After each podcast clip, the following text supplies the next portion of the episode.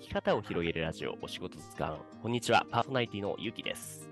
同じくパーソナリティのおすみです。この番組は世の中で働いている人たちの人生のターニングポイントやきっかけになった点について紹介するラジオです。人生における点を知ることで、憧れの職業を持っている10代の人たちには、夢に近づくための具体的なアドバイスを、お父さん、お母さんたちには子供の道しるべになれるような知識をシェアしていくのが、この番組の目的です。今回のゲストは、えー旅と暮らしのエッセイスト、みさきさんです。よろしくお願いします。よろしくお願いしよます。ろしくお願いします。みさきさん、初の女性ゲストですね。すみさん、どうですか？初女性ゲスト、初にして最強の女性ゲストかもしれないと。どういうことですか？最強の女性ゲストっていうのは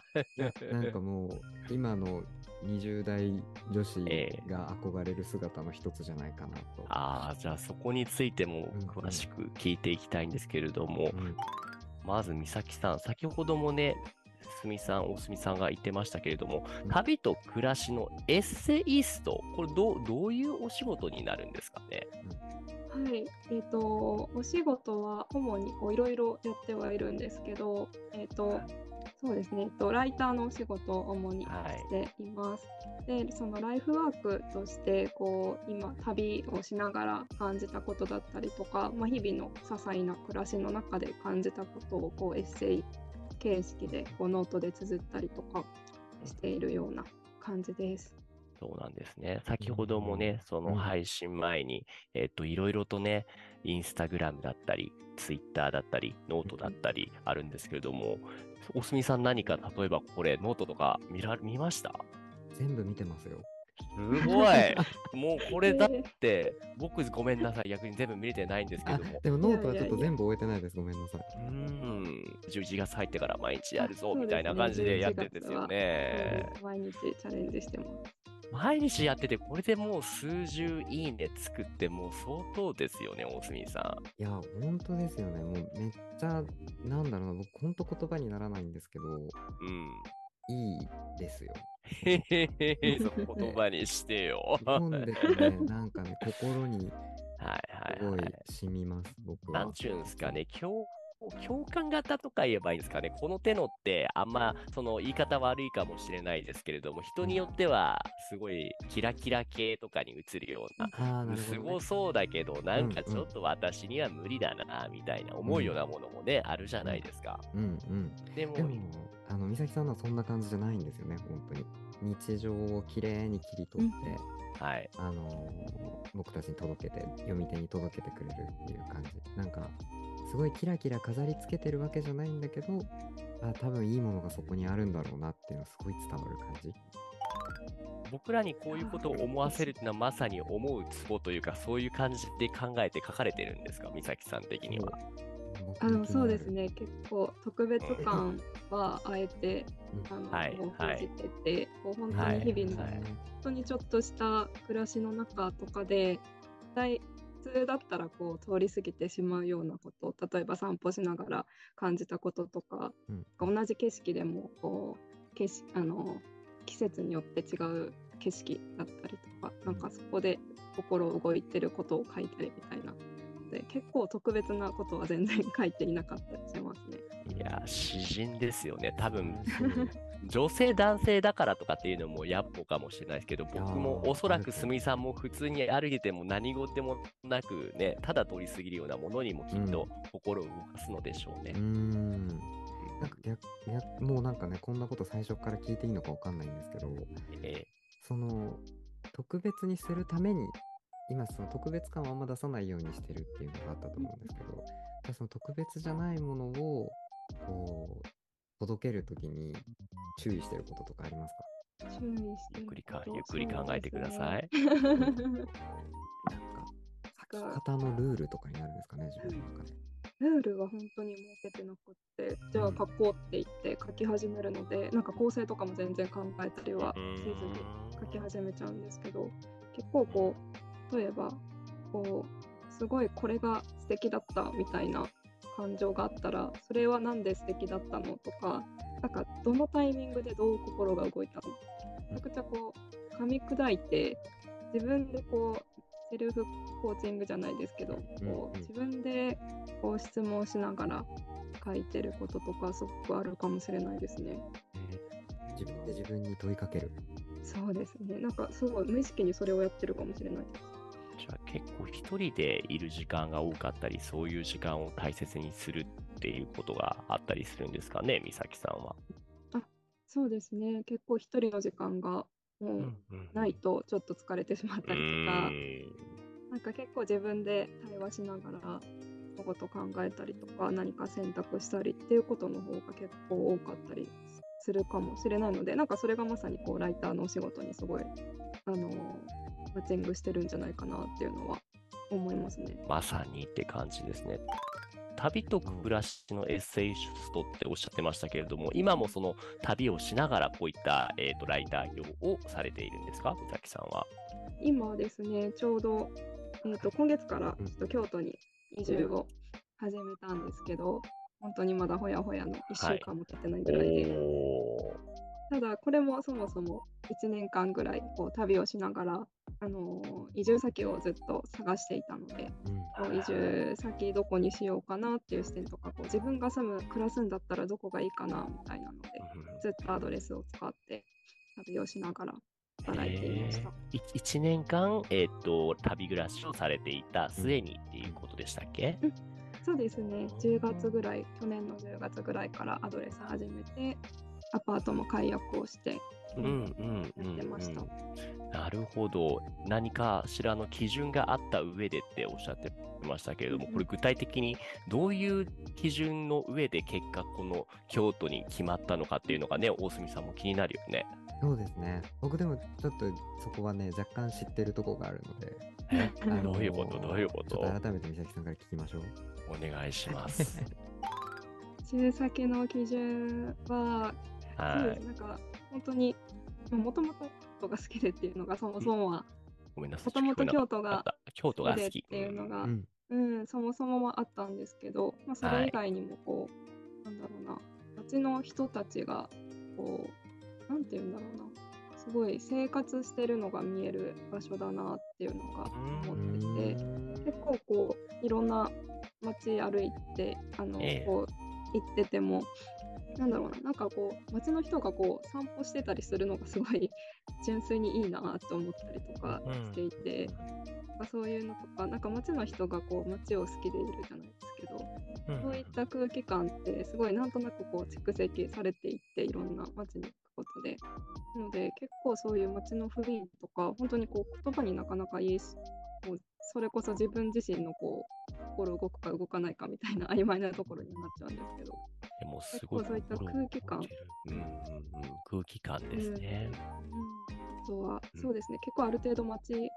都会に住みたいっていうのが割とあったので。あ田舎ではなく都会なんですね。車運転するのがちょっと苦手というか、ああ、そうなんだ。はいはいはい、そもそもだとそれだと結構選択肢縛られちゃったんですけど、そうです。だけど、こう自然が目の前とか周りにあってみたいな感じで、ちょうど京都がいいなっていうましたね。なるほど、ちょうどいい塩梅。どうですか、大隅さんも京都に移住を考えては？そう僕めっちゃ京都に移住したい人なんで、もうここに関してはですね、共感しかしないい、うん、いいね。じゃあそうだ、京都行こうですね。そう、そうだ、京都に行こう。他に候補地はどんなとこがあったんですか？と他は、えっと、福岡と、広島と岡山で結構考えてて、まあ、そもそも海がすごい好きだったので、海の近い町に本当は住みたかったっ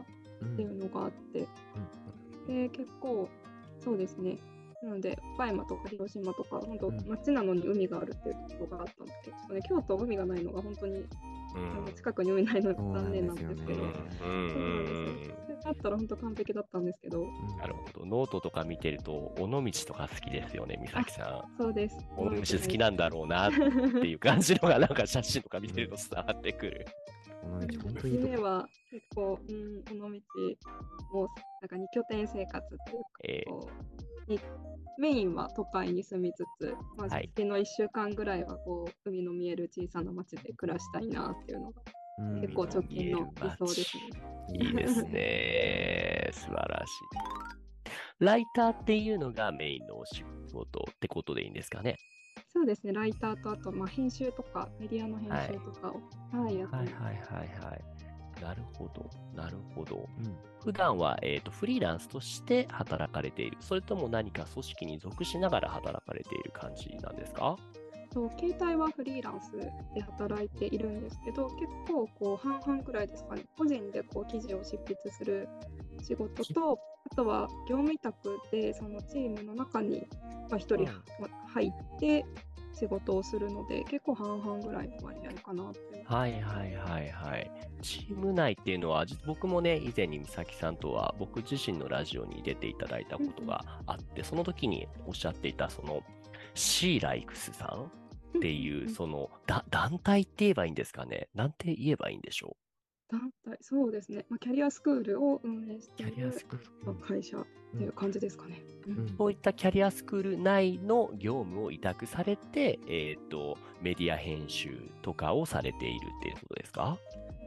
えっと、シーライクスの方が、ちょっとライフコーチの方で携わっていて、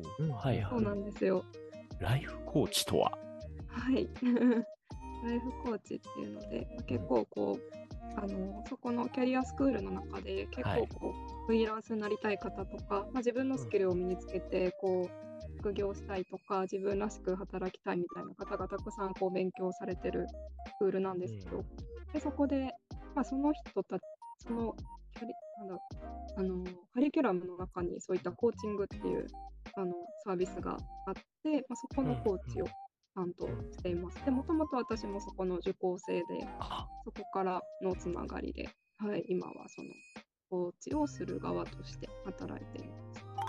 コーチング。あの、大隅さんがこの前お話していたキャリアコンサルタントっていうのは、うんこれは、うんえっ、と、ライフコーチと大隅さん、ちょっと違う感じになるんですかねち。ょっと違うと思いますね。なんかコーチングの方が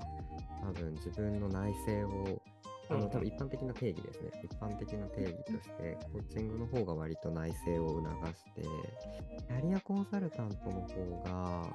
割となんだろう、その内省も促したいんですけど、外の世界とどう関わってきたか、で、これからどう関わってこうかっていうのを一緒に考えていくような住み分けになるかもしれない。ただ、うん実際多分結構その、あの言葉の定義なんであくまで。うん。でそのその人がどういうふうに働かれてるかってとこが一番大きいと思うんですけど、うんうんなんで、まあ、例えば美咲さんがこうなんだろうこのライフコーチをどういう目標で、えーそのクライアントさんと接してるかっていうとこが一番大きいのかなと思いますね。っていうとどうですかね、美咲さうんん。はい。なんかこのあえ答えは絶対こちらからは提示をしないというか解決方法とかは一切こちらにはボールを持っていなくて、まあ、その受講生さんの中でこう話したりとか、まあ、問いかけに答える中でこう見つけていくっていうのが結構前提として、ううんん、あるので結構あのあれです。カウンセリングとかティーチングとはちょっと線引きとして違うのかなっていうのは、うん、あったりして、まあ、その勉強とかをしているとやっぱりどうしてもこうこれをしなきゃいけないとかその勉強をしないといけないとかなんかやらなきゃいけないにすごい追われてしまう人ってすごく多いので、わかる。でもそもそもそのこれって何をやってる何をやるためにやってるんだっけ？っていうのが結構見失いがちなので、まあ、そこを気づいて気づけるようなこう問いかけをしたりとか、まあ、単純にこうモチベーションの維持みたいな意味もあるんですけどこんな感じでそうですねあえて答えは提示しないっていうのを割と心がけてはやってます。なるほど。実際お話をしてみると多くの場合も答えはすでにその相談者さんの中にあるみたいなことが多いんですかね。うん、こうコーチング全体としての、ね、定義もそんな感じで結構本とか、ね、にもまとめられてるっていうのがありますよ。なるほど、なるほど。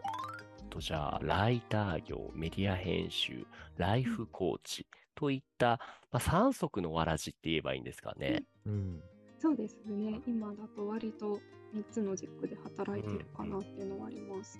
なるほど、ありがとうございます。これここについて、すみさんからどうぞ何かありますか？なんか3つも仕事の種類があって大変じゃないですか、ただあの業務量としてはそこまで、あの自分がこうあくまで自分が、まあ、一番自分自身の気持ちを大切にしているので、まあ、自分が心地よく過ごしていけるかみたいなところがあるのでうまくコントロールしながらっていうのと、まあ、なんか前提として結構似てるというか、あのライターとしても取材をしたりとかするのは、まあ、相手の猫質問とか促してっていうのだし、まあ、コーチングもそういった人と話しながら言葉にしていくみたいなので結構こうなんですかね源泉としてはつながってるなんかそう全く別っていうわけではないので、なんかこういつも仕事してるみたいな感覚はあんまりないかなっていうのが正直な感想です、ね、なるほど。共通点っていうのは何になるんですかね？このライター、メディア編集、ライフコーチっていうお仕事の。なんか結構相手のことを考え抜くことがあるかな。なんか自分の感情っていうよりは、まあね、ちょっとエッセイっていうのは結構自分の主観が丸々入ってはいるんですけど、それ以外のメディア編集とかもよくはその読んでくださる人のことを考えてやってるし、コーチングもその相手の方のことを考えてるし、ライターとかも取材とかも結構相手の方のお話をまとめるっていうふうに結構相手のあの感情を引き出すみたいなな似てるかなと思います。うん、そういう意味で似ているからこそ、そこまでハードかというと、えっ、ー、と、苦なくもなく続けることができているっていうことなんですね。ちなみに、生活の流れみたいな部分についても伺っても大丈夫ですか、一日のスケジュールは結構フリーランスでフルフレックスなので、はい、まあ、1日ずつ結構違う感じでは働いてるんですけど、こう働く上で私欠かせないものが一つあって、うんうん、絶対あの散歩をしたいんですよね。毎日ですか、それは？いや、もう毎日、うん、スケジュール的には2時間ぐらい組み込んでいたい。2時間お長い。っていうのがあって、まあ、なんか最近ちょっと寒くなったので、もう日中、本当に1時から3時とかでがっつり仕事抜けて散歩したりとかもするし、それこそ夏とかだと前あの朝早く起きてっていうところで、なんかそれを中心中心にって言ったらあれなんですけど、その旅暮らししてる時も、あの観光を昼昼にこう抜け出 仕事抜け出して1回観光出かけたりとか、そういった感じで、こうその日その日でスケジュール決めて、今日はこうなんかあそこのランチ行きたいからそのランチ行くまでは仕事して一旦外出て、もう一回また帰ってであの仕事しようみたいな、うん、結構その日その日で、うん、変わっていきますね。散歩をするっていうのは散歩をしないともう耐えられない体になっているからとかなのかそれとも散歩をすることで何か自分の中に湧いてくるものがあるからなのかあるいは何か違う理由があるんですかね。でも結構あのエッセイノート書いてるのは全部散歩中に考えてますね。こう今日こんなこと書こうかなとか、散歩中にこう芽生えた感情とかが多かったりするので、まあ、そういった意味ではつながってるっていうのと、まあ、単純にこう習慣化しちゃったので雨の日とかちょっと散歩出ない出れないと気持ち悪いなって思ったりとかは、うん、うん、しますかね。なるほど、なるほどね。なんか一番めっちゃうまくいった日の例とかあります？こうこのスケジュールは気持ちよかったなみたいな日とかあります？はいはいはい。えー、っと、うん、この間、尾道行った時に、すごい良かったやつがあって、うん、まあ、朝、あの野道のアドレスの話になっちゃうんですけど、アドレスの拠点から朝日が見えるので、朝6時前ぐらいに起きて、朝日を見て、でそこから少し2時間ぐらい仕事をして、でまた8時ぐらいで。で8時ぐらいからちょっと散歩に出かけ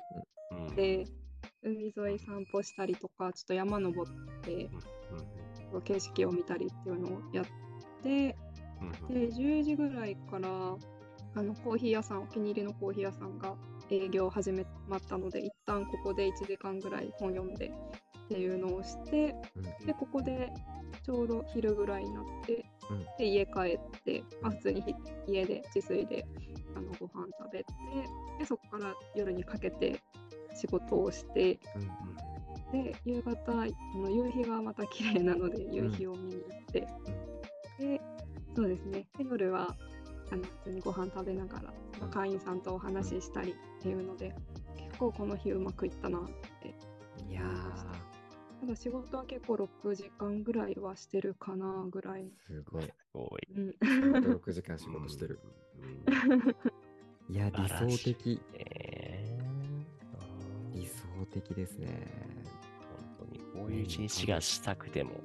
いや、気づいたら一日寝て終わるみたいな、僕はダラダラして終わってし今まう。はそういう話はいらないと。逆に大隅さんは一日中お仕事してたりしてたりする。そうね。やめられない。ハードワーカーとイージーワーカーと。ないや、でも本当いいですよね。あの稼働時間としては6時間ぐらいが結構最近はうーん。1日の稼働時間6時間ぐらいで、まあ、それをそんなに週休2日って決めずに、うん。まあ予定が空いてたら仕事するみたいな、うん 結構緩い感じでスケジュールを立ててるかな。いやーいい一日6時間も働いてたら十分、もう、うん、素晴らしいです。本当そう。ですようん。うん。なるほど。これは理想的なスケジュールだ。そうですね。この生活をこう確立するまでは、こう、どうでした？なんか、結構簡単に見つかりました、この自分の中のスタイルは。あいやいろいろ考えっていうかいろいろ試しましたね。なんかこう会社員みたいに月から金で8時間働いた方がいいのかと思ってそこでずっとこう毎日8時間であの週休2日で休むっていう働き方も試したし、まあそれこそこういった感じで6時間とかでちょっとセーブして、まあ、ただその休日をあんまり作らずみたいなのを試したしっていうので結構いろいろやってたんですけどなんかまあ仕事がはかどるかどうかっていうのは割と8時間 きっちり働くその週休 5, 日の方がうん。あのなんかメリハリがやっぱりあっていいなと思ったんですけどうん。気持ちの満足度的にはやっぱりこっちの6時間働いての方が良かったりとかするので、結構こう毎月テーマを決めて変えてみたりとか、今週はちょっと仕事頑張ろうかなでうんこうがあってやったりとかで結構自分でも自由にコントロールしてます。うーん。面白い。いいねちょうどいいバランスっていうのが、この平均6時間ってところで落ち着いた感じなんですかね。あそうですね。なんか今今も引っ越してからもやっぱりこう準備とかバタバタしてるので、なんか8時間できなかったみたいな気持ちがやっぱり出てきてはしまうんですけど、あなんか別に6時間、そもそも6時間ぐらいしか働いてなかったわって思って、うんうんなんかいい感じにそう折り合いはつけてるなっていうのはあります。うん参考になりますね。本当にね、なんか試行錯誤されてたっていうのも、ね、やっぱ自分に快適なスタイルっていうのも、はい試行錯誤の中で見つかっていくっていうのが、なんかすごいいいなって思い一人ます。一人、うん、違うとは思うので、うんうんうんうんうん。そうですね。今の働き方、その前をさっきおっしゃってた、えっ、と、会社員として月から金8時間の働き方と比べて、今の働き方になった際のいい面っていうのは、さっきの気持ちの満足度で高くなったっていうところ以外にも何か、この仕事、働き方だからこそできることとか、嬉しい瞬間みたいなものって何か、美咲さんありますか？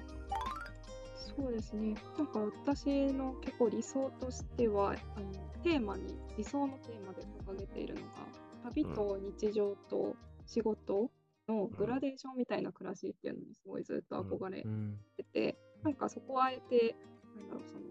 あ旅行とかも今までと結構こう、仕事を頑張ったからご褒美に旅行行って、また旅行終わったらちょ現実に戻って頑張ろうみたいなあのマインドでやってたんですけど、なんかそれってすごいもったいないというか、せっかく旅行楽しいのに、なんかまた仕事、明日から仕事だみたいな嫌な感じってすごい、それってなんかもったい、せっかく楽しいことをしてるのにもったいないなって思って。グラデーションだったら、なんかそれぞれを分けずに、こう意気込まなくっても、まあその、午前中ちょっと観光したら、まあ、午後からも仕事取り掛かろうかなぐらいの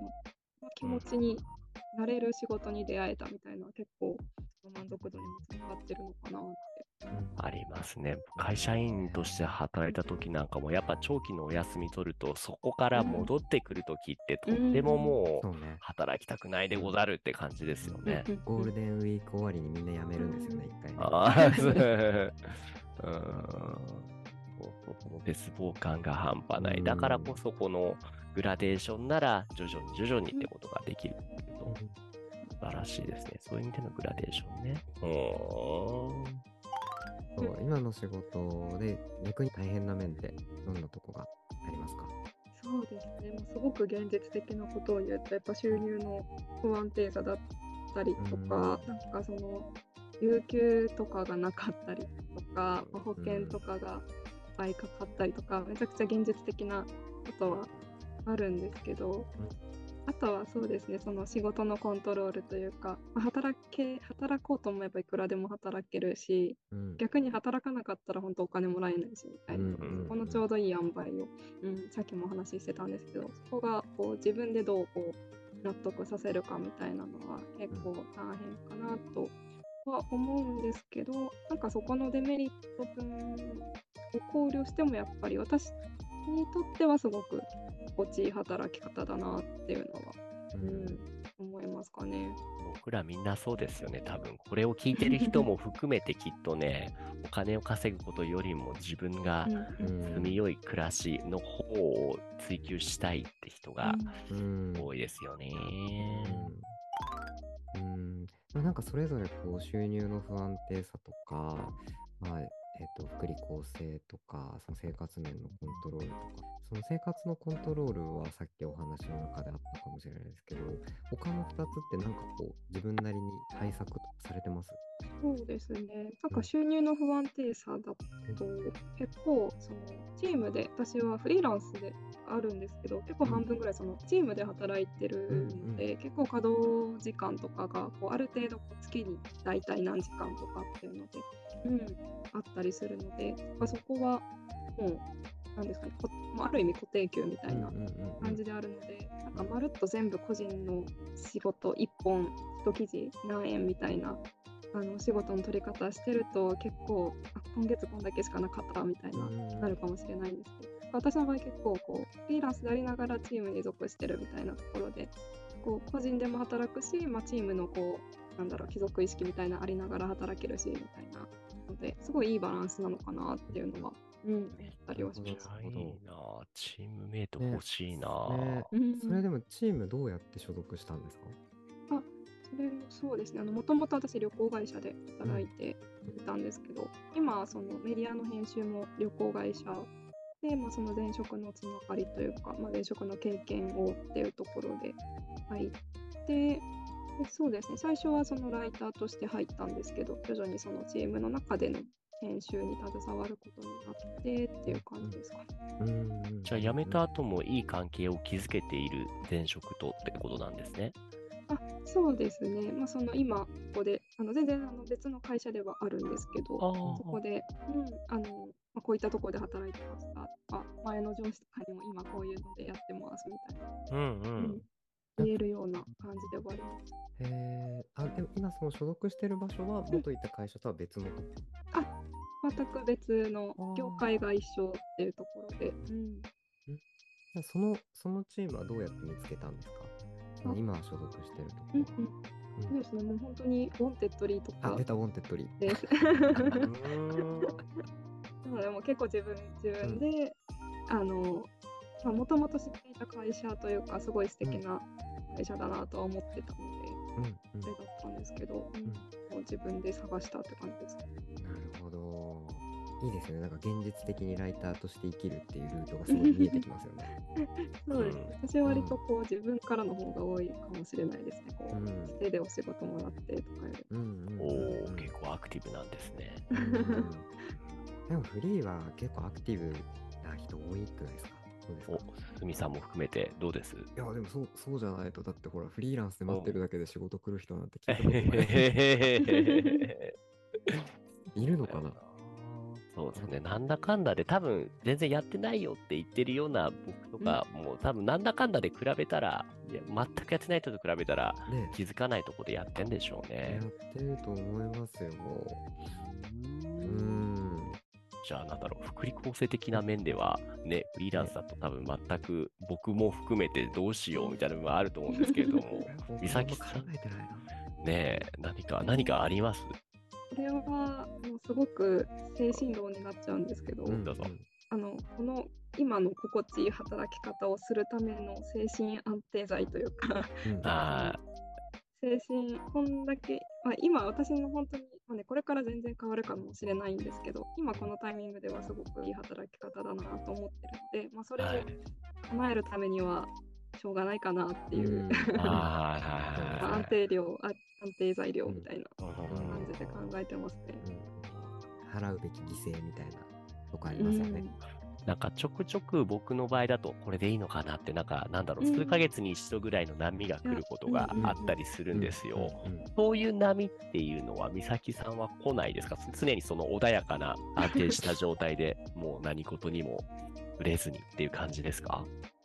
でもそれはすごく波はめちゃくちゃあるので、うん私自身もすごい変わあの気分が変わりやすいっていうのが結構あるので、うん。なんかこう先月はこう思ってたけど今月はこう、うん。全然違うこと考えたりとかも全然あるので、なんかこうそうですねこのままでいいだろうかとか、あの会社員の友人とかに比べるとやっぱりなんだろうななんかこうボーナスでもらえないしとか、はいはいは昇給とかっていう感覚もないしみたいな感じですごく、まあ、これでいいだろうかっていう気持ちは、うん、あったりはするんですけど、い。はい結。局それも精神安定材料かなって、結局そこに行き着いちゃうっていうか、はいはいはいはい。でもまあこれからは、もうね、もしかしたら変わっていくかもしれないので、うんかるわなんか今の、うん、私にとってはみたいなところかなっていうのはあります。なるほど。次週へ続きますご清聴ありがとうございました